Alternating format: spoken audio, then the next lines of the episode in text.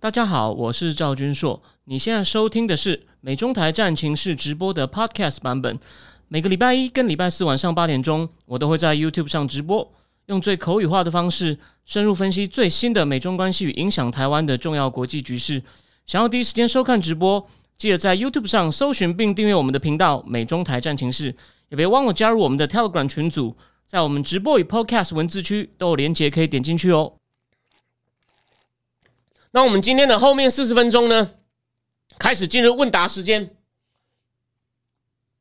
第一个话题哦，他说我我我有没有想过跟米拉阿瑞合作拍影片介绍历代美国总统吗？在中文世界似乎还没人做到，可以从比较比较有名的那几位，你想应该是 Jefferson 啊、Lincoln 啊，还有谁呢？艾森来过台湾的艾森豪啊，哦，两个罗斯福啊，哦，然后也让台湾能了解总统个人的面相。我觉得，当然米拉一定没有空了。我觉得阿瑞，我会给他建议哦。可能谈不对合作，可能就是我我我提供他，我提还有雷根啊，我提供他一些资料。其实卡特也很值得谈。这边打个岔哦，我是不是我有反复讲过，民主党的希望 r o k a n a 印度那个 r o k a n a 我还有贴过他的书的封面在节目上。r o k a n a 见蔡总统的时候，民主党还是很白烂呐。他说：“第一，台湾的国会对立面很严重。”他还说：“对啊，卡特在的时候也也提升台美关系，靠背啊，卡特就是最后 最后捅一刀的。那时候 蒋经国被叫起来，帮他补充一点知识。那时候美国大使安克志半夜跟宋楚瑜讲，宋楚瑜就把蒋经国叫起来说台美要断交，蒋经国还决定暂停选举。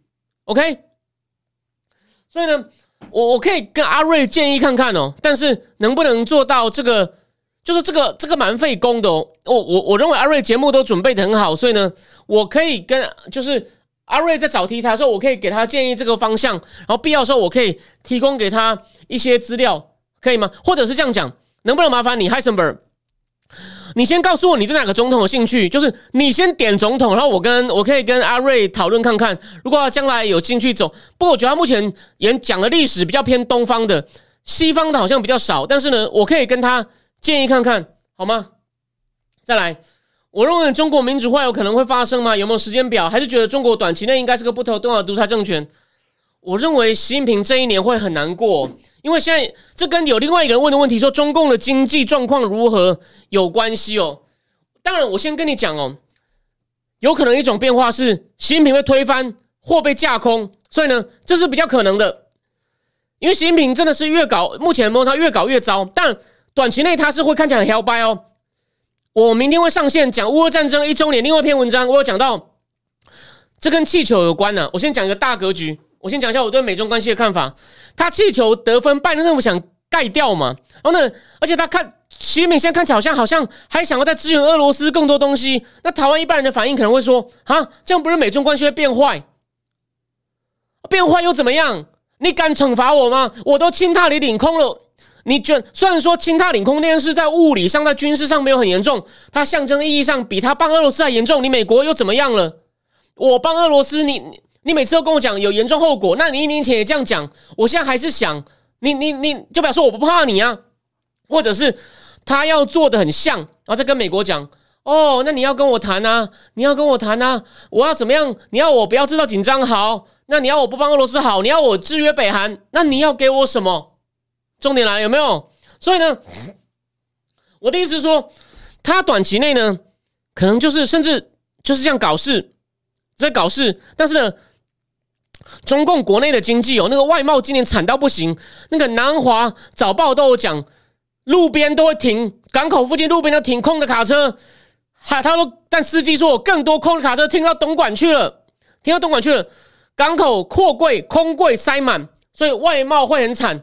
那你说，这边就两个亿的问题就回答：中国经济复苏吗？我跟你讲，他当然有钱人开始正常消费，他有钱人还是不少啦。你想想看，他你想想看他的分子有他的分母有那么大，他有钱人的比例，但因为贪官污吏多，所以他有钱的比例不用比人家高，可他分母那么大，你想想看，全世界第二人口多的国家都只有他四分之一，所以跟一般国家比，他的人口是叫二三十倍，所以他的有钱人。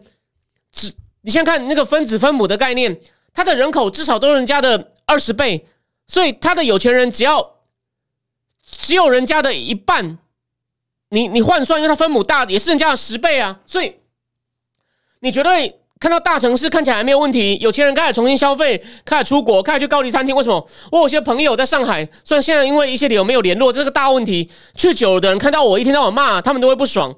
可是呢，我做高级餐饮的朋友或薪水不错的朋友，也都开始在做高级消费了。可是问题来了，新闻都已经讲了，一般的中共的人因为对前景不确定，公司营运也不好了，然后呢，他们钱都存起来，钱都存起来，而且你们看到，现在连武汉那个医疗保险的钱都给你吃掉，那里我不是要存更多，我不是要存更多的钱吗？我这是个，这真的是个很大的问题哦。那北京呢？好像还在已经对那种低收入户每个月要发补助了，虽然他发的钱其实很少。所以呢，我跟你讲，一般人绝对没有好。上次林谦老师不是也在聊天室讲了，北京的朋友告诉他，我好痛苦，我想赚钱，但我没有钱。所以我的意思是说，习近平有可能被架空，甚至有一点小小机会被推翻。那如果是被推翻的话呢？如果是被党内推翻的话呢？我觉得他们很怕被清算。他们应该，他会变成比较自由开放，有点像，顶多是回到赵子阳啦，比较可能就是比较自由的独裁政权。比如说像哪里，像埃及哦，或者是像我想看哪里，或者就像土耳其啦，就是你你你你你他还是没有民主，还是没有民主，可是呢有比较多自由，这是可以的哦。嗯，不，民主跟自由化不一定会同时发生哦。有一些很自由独裁政权，那也有一些很不自由的民主政权。哎，所以土耳其看你怎么分。这边回过来讲一下土耳其，看你看你你可以把土耳其看成一个已经是独裁，但是有选举，或者你可以看成一个很糟糕的民主政权。哦，它有点模糊。可是回过头来讲，我认为中共呢，如果习近平被架空的话呢，或者甚至被推翻的话呢，换上来的人呢，如果还是党内的人的话，因为党内比较有可能。他不敢全面民主化，他会被清算、被推翻。因为他如果，但是他们都，你想看习近平不是强调苏联的教训吗？我想习近平之外的人也懂啊，所以呢，他会给人民一些自由哦，以后可以上 Facebook，你出国不会把你扣住。然后呢，官员哦，让法院哦，基本上可能比较不干涉法院审判，然后也给你一些新闻自由。但是，可是你还是要看那个人他的。呃，权力上哪里来的？那比如说那个人是解放军支持的，所以解放军贪污，他敢不敢办呢？可能还是不行。所以呢，还是有些问题。可是呢，如果跟他权力集团无关的哦，其他人以后贪污，他可能就严办。所以呢，可能会有些小小的进步。然后呢，可能会变比较自由。那我觉得这个某种程度比较好。为什么呢？这种情况下，他就比较不会被台湾，比较不会对台湾动武了。哦，我想那边的人只要有比较多的自由呢。他会去好好享受那自由，想要重新赚到一些钱，或做他想做的事，说他想说的话。台湾他也说有民族主义，可是呢，你认为他们真的很想打吗？他们没有一个人有当兵的经验，除了职业军人，所以我觉得还好。所以我认为，除非是习近平加速加到发生类似革命，但这机会还不大。所以呢，东短期内是个可动摇的。但动摇了以后，可能还是个独裁政权，还是个独裁政权哦，只是只是变比较自由哦，比较变比较自由。那这边呢，我等于顺便刚回答，就是那个有人问我那个那个那个中共的经济纷乱，旅游区人满为患，又人人工人找不到工作，整体会回到疫情前的水准吗？不可能啊，因为外贸我已经跟你讲了，因为欧美开始不景气嘛，我看订单都减少，不要说对岸了，我台湾也是，还有我就讲了嘛。那个，你有没有想过，旅游区人满为患，国内旅游比较便宜，而且你都要家里闷三年，你当然会想出去啊。那你可能就是省省着游啊。可是真的长期来看，他们他们基本上都在存钱，所以消费也拉不起来。为什么？未雨绸缪，因为他自己心里也知道经济前景，经济前景并不好。好，那再来。当然，现在中共开始稍微扶植一些房地产，有些房地产哦，只是暂时暂时有点复活。可是呢，这跟他还是没有真的去清这个房地产的，他好像只想要把把这泡沫重新吹起来。这其实很恐怖啊，这其实非常恐怖啊。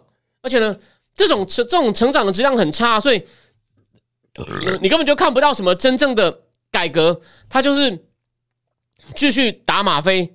可是呢，病还是在加重？那加重速度会多快？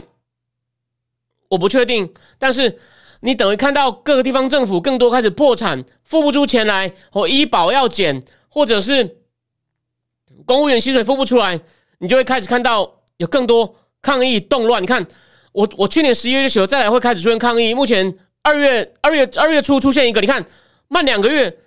你以为这样就没了吗？就跟白纸革命一样，再来还会有。现在开始白发革命了，所以你千万我知道现在很多投行都在上调中共经济，有人说甚至上调到五趴，甚至还有人爬到六趴。我不相信，我不相信。而且呢，中共虽然现在开始扶植部分房地产，哦，开始帮房地产商做保，让他发行债券，可是啊，他没有办法把这个房地产业的整个景气拉回来。他每个月的销售量、楼地板面积那些数据呢？我我没有，我现在没有办法给人细，可是呢，还是不好看哦。只是有一些暂时好一点，所以呢，它的经济会持续恶化下去。你放心，只是这个速度应该没有到崩，但还是稳定的恶化下去。然后呢，但再来，如果开始引发抗议，连带政治不稳啊，哦，我觉得很有趣。如果这样的话呢，华尔街也不敢进来，那我觉得就就很有趣了。所以你继续看下去，你放心，经济稳定的持续恶化下去。好，再来。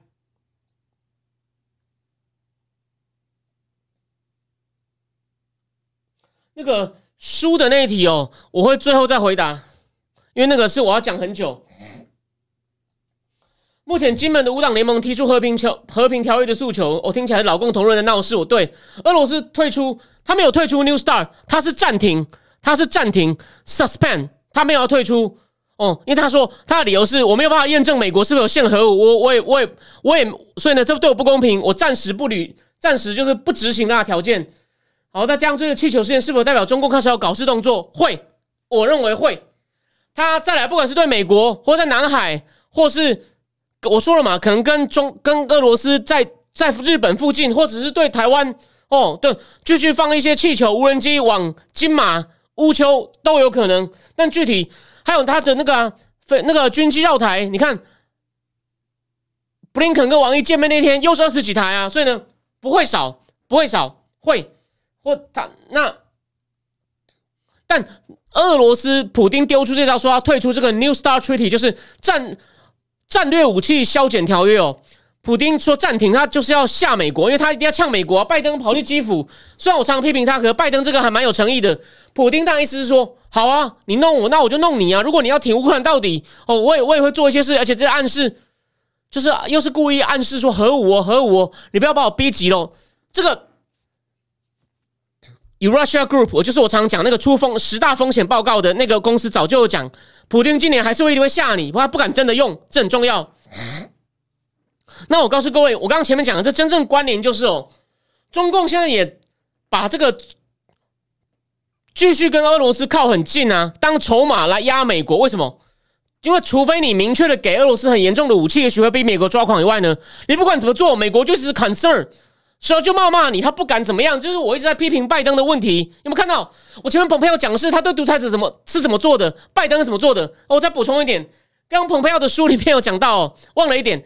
当他们把这个苏莱曼尼打死以后呢，他说民主党又开始闹事了。那时候拜登就说：“你这样是升高紧张情势，escalation，escal，escalatory。” Chris Murphy 情报委员会的少数党，那是少数党领袖，就是所有的 Game of Eight 的其中之一。Chris Murphy 就说：“你这样会把美国带入区域战争。”然后呢，他对于国会做简报的时候呢，简报完以后呢，佩洛西就对着 CIA 局长 Gina 在那吼叫，蓬佩奥就忍不住站过去挡住佩洛西，是是，你呢？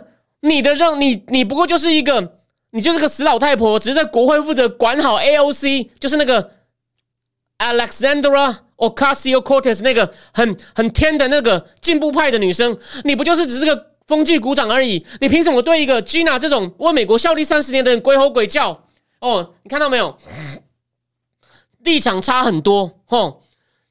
那拜登政拜登呢？当然，拜登去给乌克兰精神鼓舞，这是好事。可你有没有想过，竟然还有人还有个草包写文章说美国什么大战略？你有大战略会搞到这样子吗？我再讲一次，邪恶轴心全部跳起来，然后一场战争打不完。然后呢，这边。先先再提到千那个那个千牛说希望俄乌搞到和平，突然撕毁现五条，他没有撕毁，他只是暂停，那就是一个，就是他做事故意再用拿核武出来吓人，看有没有用。因为普丁虽然我我一直预测战事会拖下去，因为在坦克都还没到以前，因为那个坦克的训练跟那个后勤还没有配套好以前，大概要到可能要到五六月，甚至到到晚春或者初夏。坦克才会全力上战场。虽然美国现在说给更多，哎，可能有用。所以普京在之前呢，一定要有更多战果，或者是看能不能用吓的吓倒美国。普京还有时间，而且呢，俄罗斯毕竟是个人力物力资源还是很庞大的国家，他绝对还是能撑。他就希望能够撑到美国跟西方失去意志，但不是说叫乌克兰投降，就说那你谈一谈吧，我们没有办法再陪你这样了。哦，美国的这个。弹药生产，美国、欧洲弹药生产都还都还跟不上。真提供的数据，乌克兰一天会打掉五千发到六千发的弹药，然后美，然后呢，五一天一天哦，然后呢，美国他说乌克，然后呢，美国一个一年呢，传统哦，一五五厘米的美国一年做十十八万发，整个欧洲做三十万发。那你想想看，如果是十八万发的话，乌克兰一个月就打掉了。那欧洲的话，一个一个半月啊，所以所以基本上就是就是大概将近三个月哦，乌克兰一个月就可以打掉他们两边一年做的东西，你就知道，所以普京想要耗死你们呐，就目前是这样啊，而且普京为什么有本事耗？国内反对的声音都被他压光了，要么就被判刑，要么就去关，要么就被赶走了。OK。对，制空权是个问题。普京好像这次会弄空军出来哦，他可能要冒着被乌克兰的防空系统打掉，因为现在北约的防空系统有些已经给乌克兰了，所以乌克兰某场已经是个实质的北约盟国了，因为他防空系统跟北约很像了。普京可能要冒险派空军出来了，不然打不赢。好，继续。所以啊，中共继续跟俄罗斯讲：“我撑住你，不要怕，因为头已经洗一半了。你现在当然，先补充一点，《华尔街日报》有说。”中共我在考虑，万一俄罗斯普京忽然撑不住啊，他会故意逼普京去谈和，就中共故意当和事佬，他不是为了和平，只是怕万一他不要让普京被羞辱，哦，他在抢另外一个备案了，也就是说情况对普京不利，可是呢，中国还是先支持他先打，只是万一我我我在背后撑着你，你好像还自己会倒下去，那我就会说，我就会冲出来说，哎哎哎，我就拉着普京的手说签字，我在比喻哦。所以，中国我在想备案，不过短期内他还是要硬撑他，而且呢，甚至考虑武器都考虑要给，被美国发现了。美国现在赶快跟你们发现，今年情况很不妙，跟去年一样。美国去年这时候不是一直丢情报说普京要打了，普京要打了，算泽连斯基不相信，德国、法国现在不相信。今年美国说，你看中国要给武器了，大家要注意啊，中国要给武器了，你要犯规了。当然，美国情报，你看嘛，所以我这边讲一下我的立场。我节目为什么比较不容易被很多人看？你有想过？蓝的不看啊，说你这个就亲美啊，美国走狗啊！啊，台湾的台派会说啊，你就在那以你你好像有点以美啊，你太偏激了。拜登有在抗中啊，所以我们是，我们还是抗共亲美，但是一败一败派的人就就比较就比较难哦。你有想过啊？中共就不怕你啊？他现在考虑要给他武，你一年前警告他会研究后果，中共不怕你，中共现在考还是要考虑给武器啊？还是要考虑给武器啊！虽然当然了，拜登政府对俄罗斯制裁是有点用了。说中共有些，不然大家补充一下，华为就退到哈萨克跟乌兹别克了。好像像小米啊、华为那些呢，就表面上退出，然后透过第三者转卖哦，然后还是有去捞到一些钱，但这可能是被可能是被中间人捞走。呃，哎，谢谢千勇，千勇问说有没有用国防生产法去制造更多武器？他们现在有在考虑类似的做法。就是类似的安排，但没有办法运用这个法案，这不是你国内问题。但有有有，谢谢你提醒我，有有。所以啊，就是拜登还是没有办法把中共弄好。虽然他他对俄罗斯比较强硬了，但还是没有强硬到不要让战争发生啊。但这个立场在台湾便是在台派里面还是少数啊。所以谢谢大家支持，但我们的节目比较难扩散，但没关系，我会继续努力。我该讲的话要讲。好，再来，拜登突然跑到基辅，是否要对泽伦斯基摸头？让乌克兰跟俄罗斯达成某种程度妥协，还好，他现在是支持他，应该是还你想看。战车哦，美国也为了怕德国不给，美国也一起给了，然后现在甚至连供大家一个消息参考，所以我觉得消息真实性还不知道多少哦，但有一定的真实性，就是众议院外交委员会共和党的主席 Mike b a c o 说，美国也在考虑要给战机了，马寇讲的，就说这种不是确定，可就说有在考虑了，就是他们哦，我我在还没有听到消息前，我就文章写了，美国要有决心，这我节目也讲过啊，你赶快给他，你不要怕升高情势，因为你在那边拖代价更大，你要赌一下，你要赌普丁不敢，不是赌，是普丁真的不，你给你给他了，普丁也不敢怎么样哦，你不要怕，或者你做好准备就好。普丁看到你有准备，他就吓吓你。你给他打普丁，他的气势就弱了。你不要这边瞻前顾后，这边拖下去，拖到最后你都没有意志了。普丁就靠拖死你，这很重要。所以呢，拜登呢其实是上这就给这人世界世界鼓励一年，我们还在给你更多。然后呢，我亲身来，就是你放心，我保证未来我会再给你更多。只是不够不够快是关键。所以他不是去摸头，这我回答你。好，以下有人跟我建议我就是。去健身房找教练是非常谢谢，我会考虑的。等我再比较有空，但我现在我还是有点太忙。呃，应该这样讲了，呃，应该这样讲。我现在就说，当然，我现在也在说做一个商业行为。我当然希望我能够赚到更多钱，更多人看。不过呢，这只是我一个重要目标。另一个目标是讲真话，做好的分析。所以呢，那个无所谓。因为我跟主流的观点逆风，让我少赚一点钱，少影响力少一点，这小事。因为毕竟我还有正职啦，并不是说我多没有骨气，但至少我还有正职撑着我啊，所以还好。好，还再来还有其他问题？那个，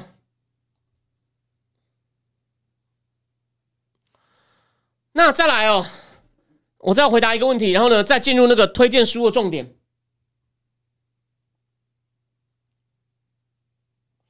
他说：“蓬佩奥在书中对川普的态度是什么？是可以合作、互相竞争，还是充满敌意？”我先给你具体的例子哦。第一，川普很喜欢他，叫买麦克，我讲过。可是蓬佩奥也有说，川普看很多事情都是从国际。他川蓬佩奥说：“我常常想要跟他讲各种军事政治，川普都从钱呐、金融的角度去看。”所以川普常常反过来问他说：“请问你讲的这件事，Who got the money？” 然后呢，他也觉得川普有时候对习近平啊。哦，太过讨好，然后他也觉得川普有时候太冲动。比如说，不是有次川普跟普京开高峰会吗？然后呢，普京说我们没有干预美国大选，川普意思就说对对，普京讲的对的。那那时候就在美国，他被骂翻了，连那个共和党议员都说你怎么可以这样讲？蓬佩奥也是说，川普每次讲这个问题哦，他就变得有点不理性。他应该要回答说，因为川普很不想被人家讲说他赢是因为普京。普丁帮他赢的，所以川普遇到这个问题就失去理性，就会开始等于帮普丁讲话。他说：“我们事先有想办法提醒他，可是川普就是会暴走。所以呢，但是呢，在大方向上，川普其实是美国优先哦，一定要某种程度要一定程度上的强硬。然后呢，美国大问题我们要跟对方谈哦，知道对方需需要什么，怕什么。然后呢，我们就真的就是胡萝卜跟棒子要并用。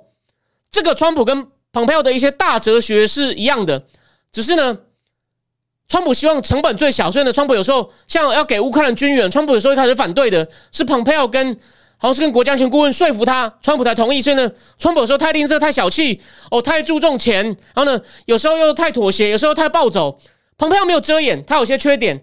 那那你说可不可以再合作呢？我认为是可以的。当然，蓬佩奥这次到底有没有选呢？我认为可能有，因为他在这时候出回忆录，应该是安排好。可是呢，第一，他在国内的名望并不高，虽然他在外交事务上有一定的声望，他的民调实在是太低。而且呢，你强调你外交上的强硬，算今年的气氛呢？我跟大家讲哦，这个点，美国的大选外交不是重点，but 今年情况会有点不一样，但是呢，还是不够，会有好一点。所以呢，蓬佩奥强调外交呢，对他的选情帮助有一点，但不会很大。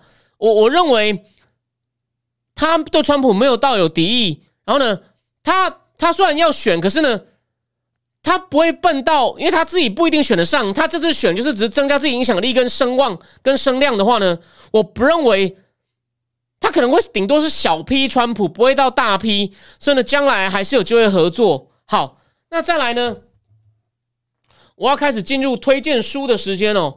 那我就很简单，先讲一下，讲一下我们在。我们再停掉，然后再进入这个。我们再，我们再，我再喝一口水，然后剩下的就保了一个会员。因为我们前半部的问答呢，是会有一部分会剪成那个免费试看版给人，让他们参考这个正经智库。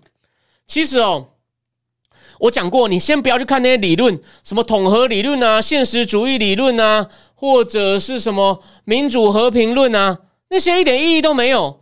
那那如果你去看外交史欧洲的呢？虽然我觉得这个是必要的功课，可是呢，那有时候你可能不熟，你又你又看不下去了。我真的推荐你要从这本书出手，因为呢，你又可以看到美苏，又可以看到全世界。哦，你说要培养什么国际观，那都是废话。这里面讲的都是很实际的。你记不记得我在讲 Hunter Biden 帮助中资公司收购刚果的铀矿？我念了一段这里面刚果的事情。哦，它里面写的刚好又不会太多，但你该知道的基本的都有。所以呢，你要了解国际关系，你不要先去看那些理论的书。虽然理论的书后面我也会推荐一些，可是呢，这本我真的推荐你去买哦。文案力它很重要哦。我今天。我今天不是写了，我今天不是介绍了众议院的刚来台湾的 Mike Gallagher，他写了一篇解释中共行为根源的文章。他一开始投到外交事务被拒绝吗？结果外交事务后来看了他写的，他写的分析中共行为的根源，就知道他很厉害，瑞典人，但研究中共非常厉害。然后呢，再来呢，之前有人问过我这本，之前有人问过大棋盘，但等一下。哦，那关于大棋盘内容呢，我就保留给那个哦有每个月请我喝咖啡的人。那如果你觉得各位看免费版试看版，如果你觉得我回答的还不错哦，那你想知道更多的话呢，欢迎你考虑订阅赵云说正经智库。你可以订阅一个月行，或者你约亚莎里一次支持我一年，都非常的感谢哦，让我喝一口水好吗？